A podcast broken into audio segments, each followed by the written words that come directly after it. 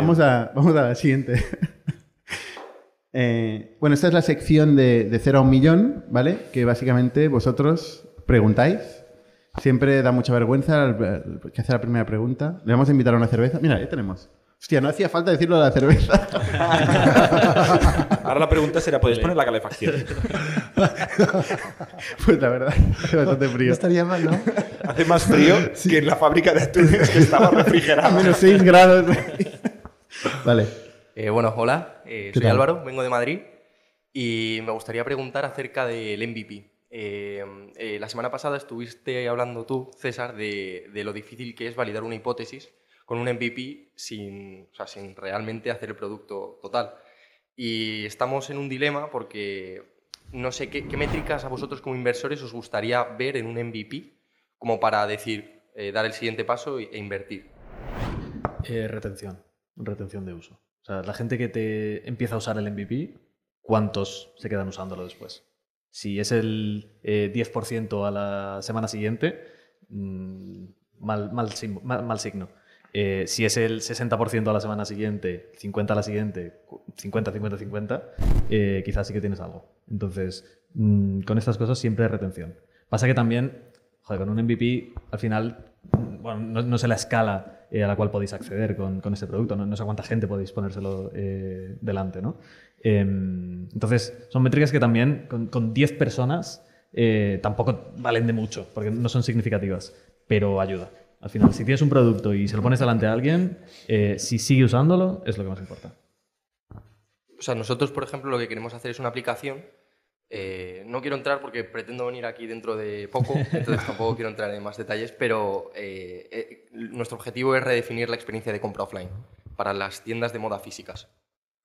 Em, y, y, bueno, al no poder construir la aplicación, pues va a ser una web app y, y al final el el prototipo, por así decirlo, el MVP, pues eh, será scrapear el catálogo de estas tiendas y, mm, y, bueno, que de una manera sencilla el usuario sea capaz de filtrar por eh, lo que está buscando exactamente y, tal, pero la retención es complicada porque, no, bueno, no, lo sé.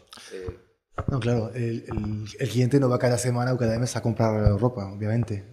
ahí tu, tu KPI es la atracción, claro, tanto a nivel de usuario de la app como de clientes retail, fan fashion, que van a, que van a querer hacer un POC, un proof of concept o gratuitas seguramente eh, para tu producto. Pero sí, eh, ahí más, bien, sí, es complicado ¿eh? cuando es un... A ver, el, el, uso de la app del consumidor depende de ti o solo depende de la tienda. Si solo depende de la tienda, el solo criterio importante es cuántos retailers de fashion eres capaz de eh, de conseguir en, en, X tiempo. Y efectivamente, si luego después del POC, si el, si el, si el, el retailer se queda contigo, claro, ¿qué resultado vas a tener? Sí. O sea, realmente todo depende de, de mí, de nosotros. Eh, lo que pasa es que en un MVP, pues al final no va a haber modelo de negocio que valga, porque realmente lo que vamos a hacer es scrapearlo de manera lógicamente gratuita. Y entonces voy a ofrecerlo todo de una, pero es, es como es un MVP. Vale, pero el usuario final eh, depende también que se registre a tu app de vosotros o depende de lo que promociona, digamos, la visibilidad que le da el retailer. Depende de nosotros, pero, pero nadie se va a registrar porque es una web app. Entonces es como simplemente va a ir ahí para ver una cosa en concreto y quizás vuelve en dos semanas, pero ni siquiera voy a saber si ha vuelto porque no le tengo registrado. Solo te digo que los, los modelos eh, yo los llamo many to many, son un poco complejos. ¿eh? Es decir, que a mí, personalmente, yo prefiero un modelo donde tienes un target claro, o vas a por cliente B2C, o vas a, por cliente B2B, pero cuando tu, el éxito de tu, de tu negocio o de tu proyecto depende tanto de una gran oferta de, de, de B2B, de retailers de fashion, y un gran número de usuarios registrados en tu app, complicado. Mm, en general. Hay un concepto en las startups que es cuántos milagros tienen que pasar para que esto vaya bien, ¿no? Y suena, y como menos mejor. Es normal ¿eh? que tenga que pasar varios milagros porque si no ya estaría hecho.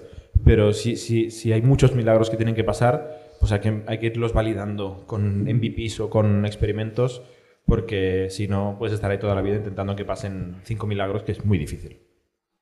Ve- ¿Veis Eh, que eh, no- Bueno, bueno, pregunta, pregunta. No, sí, Es que simplemente sí. luego, luego una reflexión sobre el MVP, que es, que es un tema que sale cada semana y creo que vale la pena hacer una reflexión, pero adelante. Nada, nada. Que no, que si veis eh, muchos. Que tengan, que tengan que pasar muchos milagros. Así. Suena, suena, con lo que has dicho ahora, que es poco, suena que hacen falta, la verdad es que suena que hacen falta varios milagros.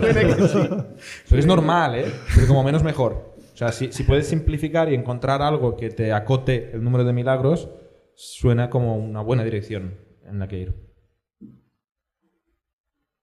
La reflexión. Eh, o sea, yo, creo que Eric Ries o Steve Blank, cuando estaban hablando de MVP por primera vez, no se imaginaban la que liarían. O sea, estamos todos hablando de MVP como si fuera un concepto de la naturaleza, como si fuera la fuerza de la gravedad que puedes medir. Eh, oye, un MVP te puede servir o no te puede servir para conseguir tu objetivo, que sea cual sea. O sea, si no te sirve, pues no te sirve, no es un MVP. O sea, lo único que, importa en una empresa es el euro. Realmente el euro. El euro. O sea, ¿te han pagado por eso? Bien. ¿No te han pagado? Mal.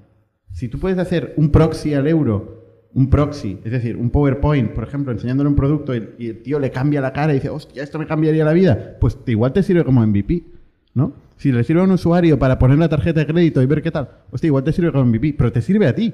Te tiene que servir a ti, ¿sabes? O sea, ¿cómo te vamos a responder nosotros esta pregunta? Ya está, la reflexión. No te enfades, Bernard. el, el otro concepto más misterioso que el MVP es el Product Market Fit. Y juntas los dos y ya buena suerte a la moreneta. A, a mí me sirve lo que he visto hasta, hasta día de hoy porque ya tenemos tres clientes preregistrados, tres tiendas. ¿Pero eh, pagan? ¿Perdón? ¿Pagan? No son clientes. No. Es importante, la definición de cliente es importante también. Eh, y bueno, por parte de los usuarios sí que vemos, o sea, hemos hecho encuestas, hemos hecho entrevistas y es verdad que, bueno, tenemos un prototipo que, que pueden enseñar, pero no tenemos eh, mucho más, eh, aunque sea, o sea, que sea tangible, que sea que, lo puedan juguetear con él, con él, pero sí que vemos realmente atracción, tanto por parte, o sea, por parte de los, los many and the other many. O sea, Una anécdota de MVPs que, he leído por Twitter ayer por la noche. Eh, hablamos de Levels.io, Peter Levels, que es un, indie hacker muy famoso, eh, y, un seguidor suyo de Twitter le decía, tengo esta idea, no sé qué.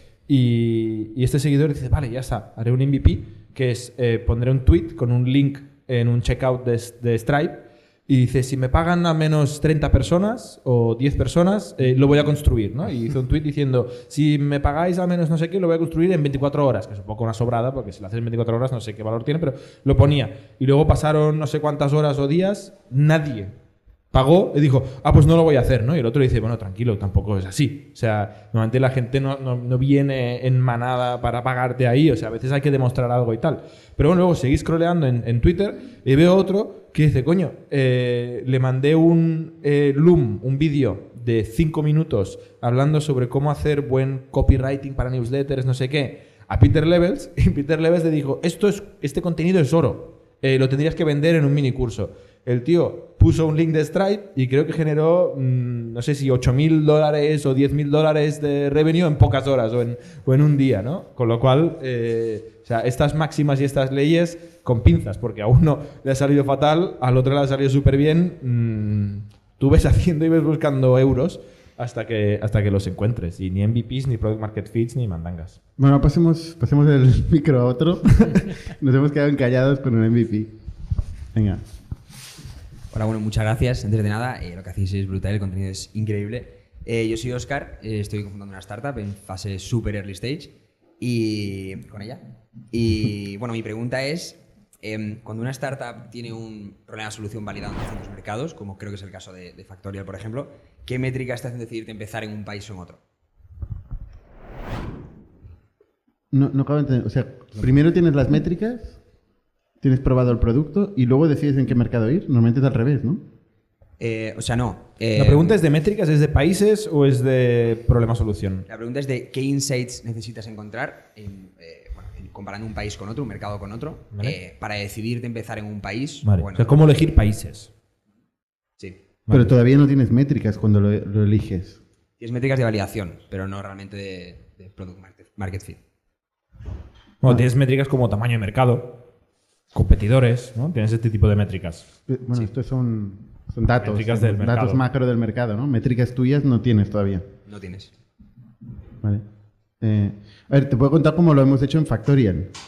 Eh, cómo se hace en general, no lo sé. En Factorial, pues lo hemos decidido nosotros, arbitrariamente. O sea, un día tomamos la decisión, vamos a abrir estos países, ¿vale? Y, y- y no teníamos ninguna métrica. Más allá de la situación, el panorama macro que tenían estas compañías, ¿no? O sea, Países. Ay, estos países, perdona. Eh, o sea, identificamos nueve mercados que representaban la mitad de la economía del mundo. O sea, una oportunidad de mercado muy grande. Entonces decidimos arbitrariamente, como pasa en muchas cosas que hacen las startups, arbitrariamente, no, no un- como un proceso científico, no arbitrariamente deciden montar una empresa de, eh, de atunes. ¿No? Eh, po- podían haber montado una frutería, pero deciden montar una empresa de atunes. Pues pasa lo mismo con los mercados. Oye, hay oportunidades, hay un problema en la SMB, en la Small and Medium Business, en, en- la relación eh, empleados-empresas eh, en España. Puede ser que pase lo mismo en Italia y en, en Alemania y en Francia, pues seguramente. Y lo miramos y efectivamente, ¿no? Fue el caso de Factorial. Entonces yo creo que es una combinación de, de- de escenario competitivo, estudio un poco del mercado en cuanto a escenario competitivo. No hace falta hacer la research gastándose 100.000 euros en una empresa de estudio de mercado, simplemente viendo en Google dónde está yendo la gente, dónde están encontrando las soluciones, te puedes generar un panorama bastante, bastante rápido, entender la situación macro, entender la madurez estructural que tiene el mercado en el, en el tipo de producto que tú vendes. Por ejemplo, en nuestro caso, tenemos tres tipos de madurez distintas, estamos en tres zonas. Latinoamérica, Brasil, eh, pues hay menos digitalización, hay menos penetración del ordenador en la gente. Entonces, sería para nosotros una categoría. Europa eh, tiene más madurez en cuanto a compra online y tal, eh, pero menos eh, propensión al consumo de software en particular que Estados Unidos. eh, y, y tiene un panorama regulatorio pues mucho más complicado, con lo cual hay mucho más burocracia. Por nuestro tipo de producto hay más problema. Y en Estados Unidos es el mercado más grande del mundo del software. ¿no? Entonces, estos tres panoramas son tres es- mm, escenarios competitivos distintos en los que nosotros nos enfrentamos y efectivamente nos encontramos cosas muy distintas en cada mercado. Eh, y, eso es lo que nosotros categorizamos. eh. Hicimos nueve mercados con tres mercados eh, en cada una de estas zonas eh, y, y- hemos ido haciendo estrategias distintas en cada una de estas zonas en base al escenario competitivo que nos hemos encontrado. Y al final eso se traduce que algunos mercados sabes que vas a perder dinero, pero que te vale la pena porque el techo está muy arriba, igual entras y tienes unos paybacks mucho más altos. En otros mercados sabes que, hostia, no, si, no ganas dinero rápido, eh, no te va a valer la pena el mercado, porque no hay competencia y en cambio hay mucha demanda, ¿no? Y en otros mercados, pues, no sé, eh, combinaciones de esto, ¿no? Entonces, eh, yo, bueno, otros mercados pueden ser rentables porque has estado trabajando y iterando desde el principio, como es el caso de nosotros de España, ¿no? Entonces, es un poco el, el plan que te puedes hacer para elegir unos mercados, haciendo una definición de foto corto plazo, qué es lo que tienes para validar y ganar dinero cada mes o cada año, eh, y foto largo plazo de cómo ganas la partida, ¿no? Yo creo que la combinación de mercados, que es una decisión a largo plazo, hay que pensarla bien, es mayormente arbitraria, pero tienes que pensar cuál es la foto a largo plazo de tu negocio para ganar, sea cual sea la definición de ganar. Pero bueno, muy larga. si estás en fase muy early y no tienes métricas en tu propio mercado, yo te, te aconsejo de concentrarte en tu propio mercado y, y ver lo que puedes hacer ahí y encontrar tu market fit y, y de ahí ya buscar a, a expandir. Pero creo que es importante no saltar demasiado rápidamente las etapas y, y que en tu mercado nativo pues es donde tenemos más, exi- más opciones de éxito seguramente. Perfecto.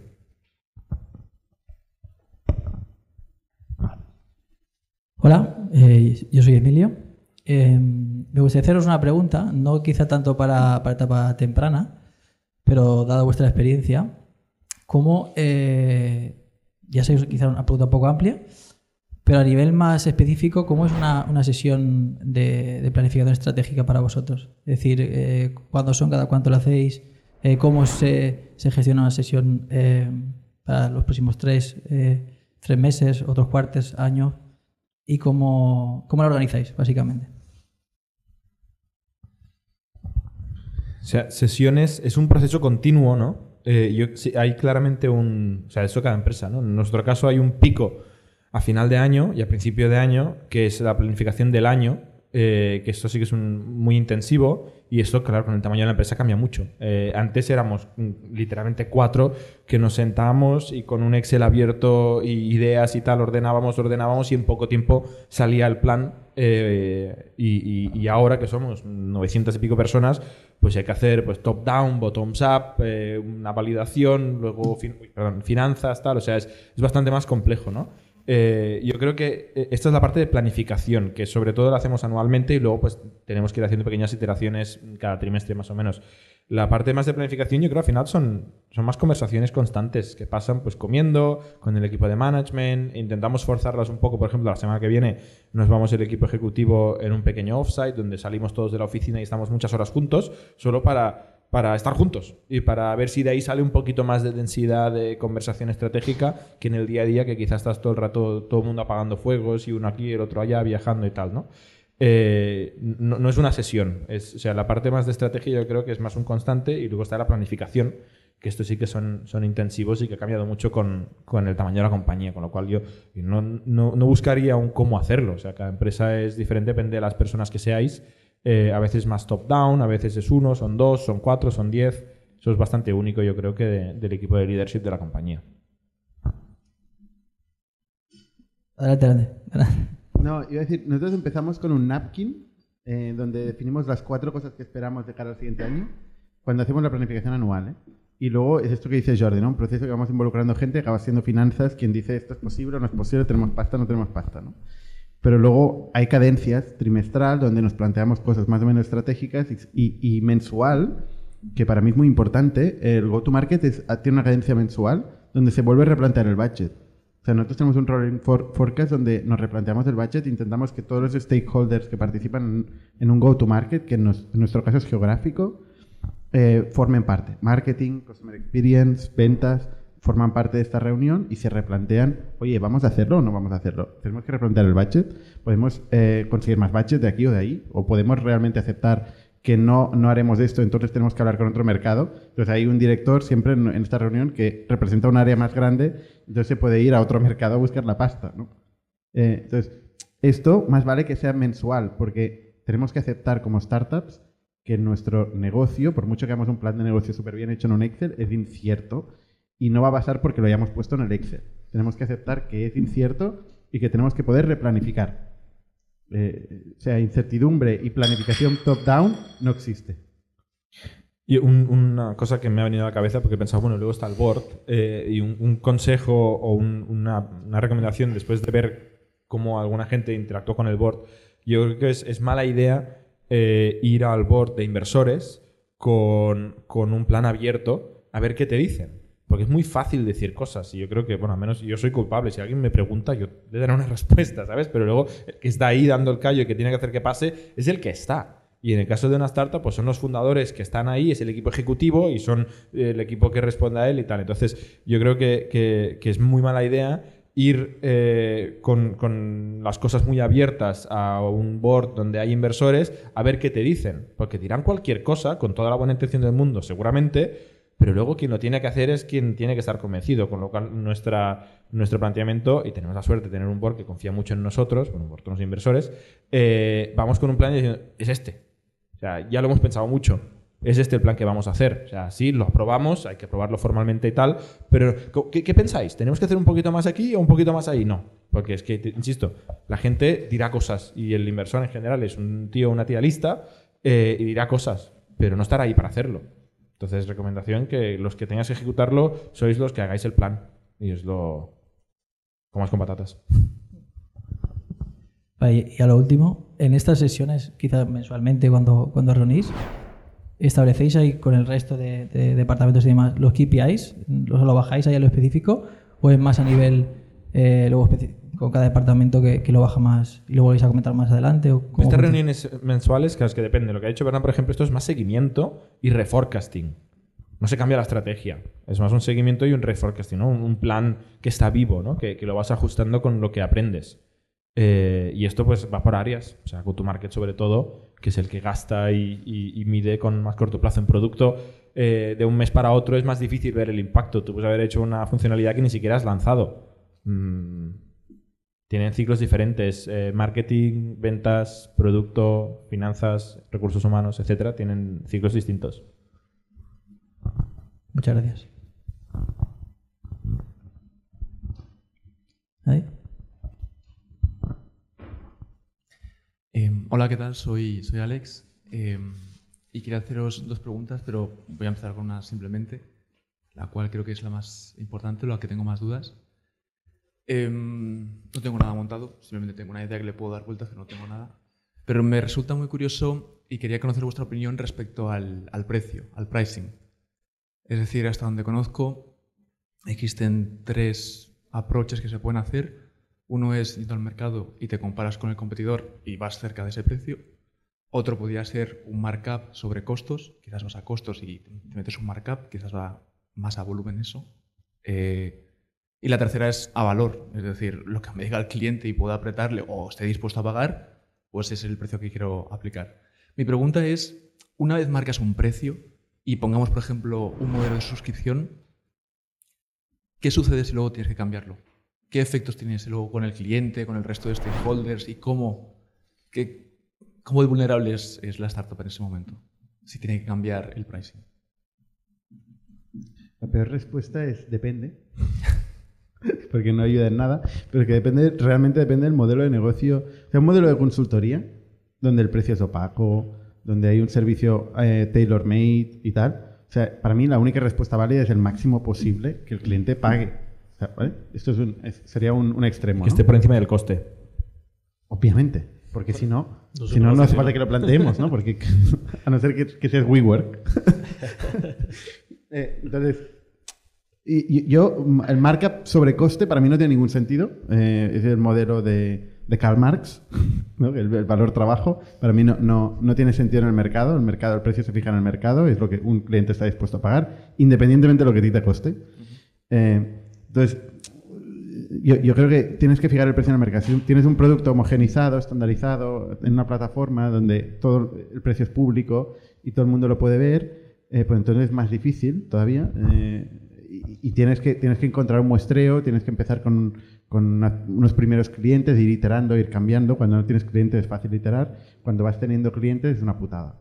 Entonces, dentro de ahí hay varias escuelas de pensamiento de cómo si empezar arriba, empezar abajo, es más fácil subir, es más fácil, bajar. Para mí es mucho más fácil subir que bajar. Para mí, desde mi punto de vista. Y Factorial, desde luego, lo que hemos dicho, empezamos gratis y hemos ido subiendo progresivamente cada año eh, de una forma bastante significativa el precio. ¿Vale? Y eso no, no ha, no ha sido un problema, porque bueno, eh, hemos podido ser más flexibles con los- la base de clientes y ser más agresivos con, con los nuevos clientes a medida que hemos ido validando nuestro producto. ¿Vale? Pero hay varias escuelas de, de pensamiento. Hay gente que hace A-B testing, ¿no? textos multivariados con distintas propuestas de valor eh, y validan cómo, cómo, se, o sea, cómo se comportan los usuarios. ¿no? En e-commerce, eh, Ron, tú esto En e-commerce, obviamente, es un tema súper sensitive. O sea, básicamente, sobre todo al principio del e-commerce, eh, lo que eh, motivaba la compra online era el precio. O sea, a la gente les daba igual si les ahorrabas de coger el coche y de ir a la tienda. Ellos lo que buscaban, como tenían miedo además, era un precio muy agresivo, muy competitivo. Y si querías vender, pues uno de tu mayor argumento marketing era tener mejor precio. ¿Y cómo haces para eso? Pues es un montón de tecnologías eh, de pricing analysis que te permiten pues eh, adaptar tu precio en función de la competencia en este caso. ¿eh? Ahora hay muchas más tecnologías que han, surgido, que no solo son de analizar a los competidores, pero también con modelos, modelos eh, estadísticos muy complejos que te permiten enco- encontrar el buen precio para el buen consumidor. Pero obviamente eh, es un, es un tema muy, muy importante. Sí, sí, sí, sí. Y hay muchas herramientas que te permiten pues, eh, tener una estrategia de precio automatizada y pertinente. Sí. Hablando de e-commerce, la semana que viene creo que saldrá un podcast con uno de los e-commerce más grandes de España. De hecho, una de las cosas que hablamos que invirtieron mucho en tecnología era en algoritmos de precio. Sí, Eh, de- que hecho- ahí estaba muy, muy orientado en el mercado, el precio de los competidores, con unas reglas marcadas por los proveedores. O sea, eh, ¿dónde está que había pregunta? Que eh, depende mucho del mercado. En este caso, los proveedores te fuerzan o te limitan a qué precios puedes usar. Entonces, eh, ahí, bueno, en el podcast de la semana que viene eh, podemos, podéis eh, escuchar la historia esta, pero es que es, infinito, ¿no? El resumen es el mercado. Si hay competidores, muchos competidores y tu producto es muy comparable, el mercado son los competidores. Si no hay competidores, el mercado es lo que el cliente está dispuesto a pagar, pero siempre es el mercado que pone el precio. Mm.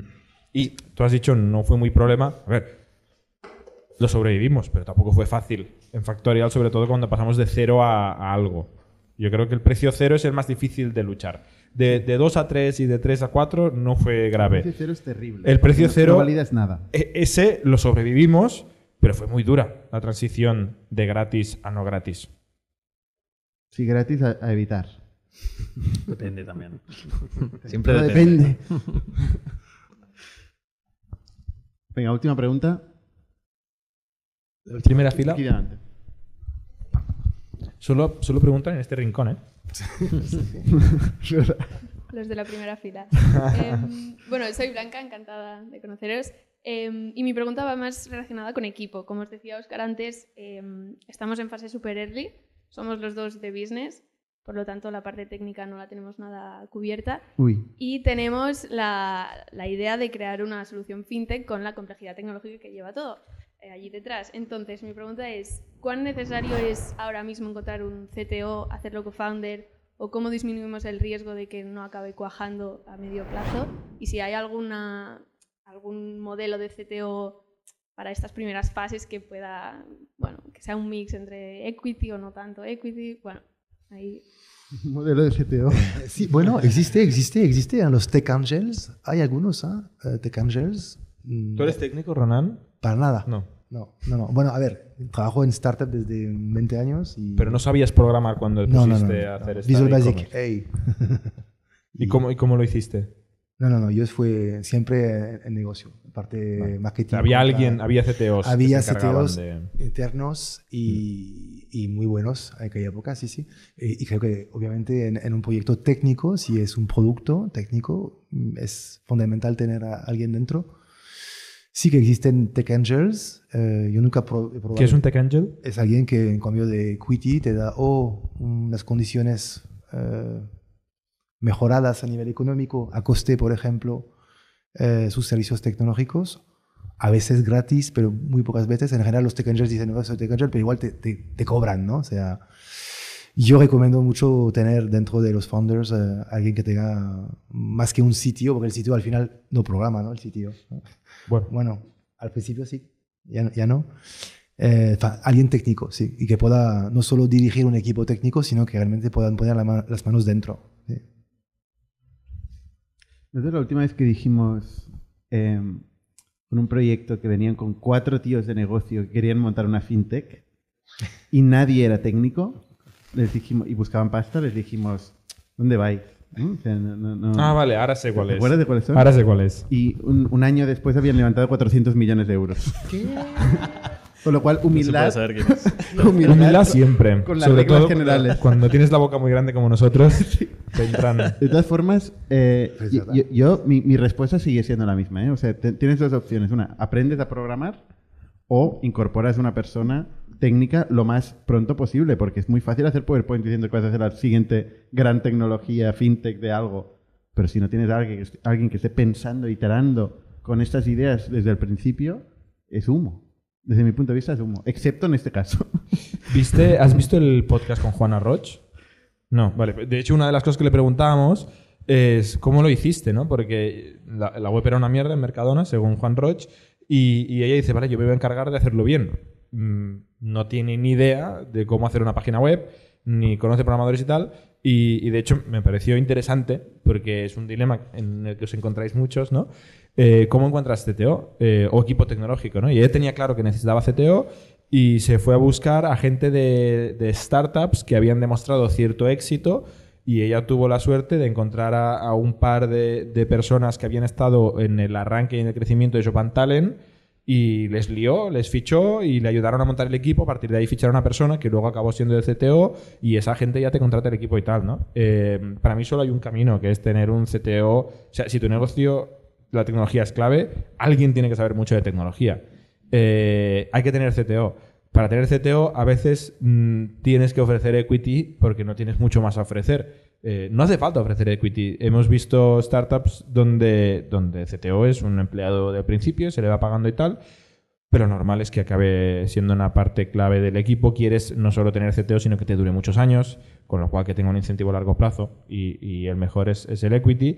eh, y, no es fácil, porque quiere, yo creo que CTO tiene que programar, pero como loco tiene que programar, eh, luego tiene que contratar y luego tiene que escalar un equipo de, de ingeniería. O sea, son muchos milagros que tienen que pasar, pero, pero es muy importante. Es lo que decía antes, ¿no? Al final cuando coges un sitio, pero no es un sitio, quiero decir que no tiene la experiencia de un sitio en realidad. Es un programador que va a subir con el proyecto y que Ya. al final acabará sin, tra- sin, sin eh, programar, pero al principio alguien lo tiene que hacer. Sí. Sí, pero nosotros como founders y CEOs y cosas tampoco tenemos Sí, la sí. experiencia. O sea, al final sí, sí, sí. no pasa nada. La experiencia Soy CEO de mí mismo, muy, muy bien, sí, sí. la, la vas, Sí, pero- la- la vas ganando. Pero, me- o sea, si no, tienes que buscar potencial, ¿no? En una startup es, te especializas en encontrar gente que evidentemente no lo ha hecho porque no le puedes pagar, pero que tiene el potencial de hacerlo. Y te puedes equivocar, como en todo. Entonces, si te equivocas, al menos que no tenga el ego de, de aferrarse al sitio y que pueda acceder a un, a un futuro CTO. Esto también lo Esto es tienes que validar. Porque es, es común que el CTO no sobreviva como CTO. Hay muchos CTOs Pasa. que, que luego son VPs of Engineering o son Senior Architect de no sé qué, o no siguen. Y CEOs también. Eh, pero sí, O- sí. otro, lo de, lo de aprender a programar no lo digo en coña. Eh, otro proyecto francés que igual conoces, eh, tres personas de negocio, este tampoco invertimos, tres personas de negocio eh, se, co- se conocieron haciendo la MBA, eh, uno de ellos decidió, bueno, yo voy a aprender a programar.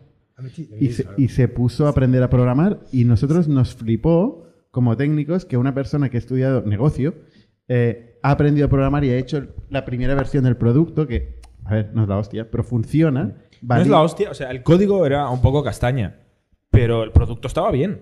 Porque es que no te lo pedimos, oye, enséñanos el código. Ah, nos da un poco de miedo. Estaba de creer, ¿no? Nos da un poco de miedo. Que eso- y, y- y sí, era una castaña, pero, pero, pero aguantaba como para contratar luego programadores, tal, luego fichar un CTO.